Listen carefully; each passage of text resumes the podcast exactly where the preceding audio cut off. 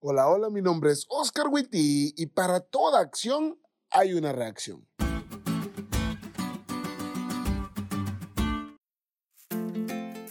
Toda acción tiene una reacción. Esta es la tercera ley de Newton y es una realidad.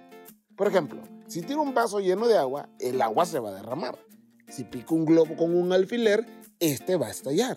Y si juego a las cosquillas con mi esposa, me va a patear. Historia mil por ciento real. Por favor, oren por mí. ¡Auch! Les digo, toda acción lleva una reacción. El día de hoy la lección nos propone esta misma ley en el ámbito espiritual.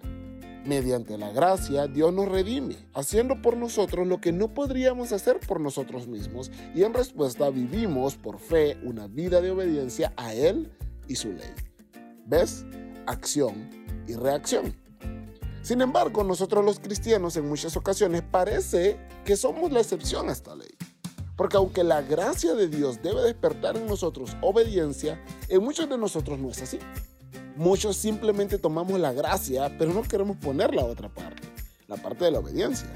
Y en el grupo pequeño de jóvenes que tenemos en nuestra iglesia, llegábamos a la conclusión que esto es porque no queremos comprometernos.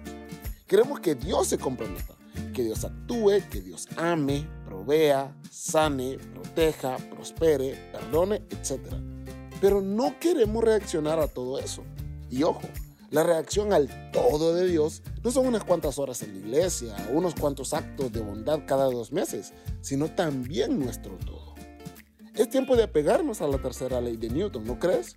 Si Dios acciona, reacciona.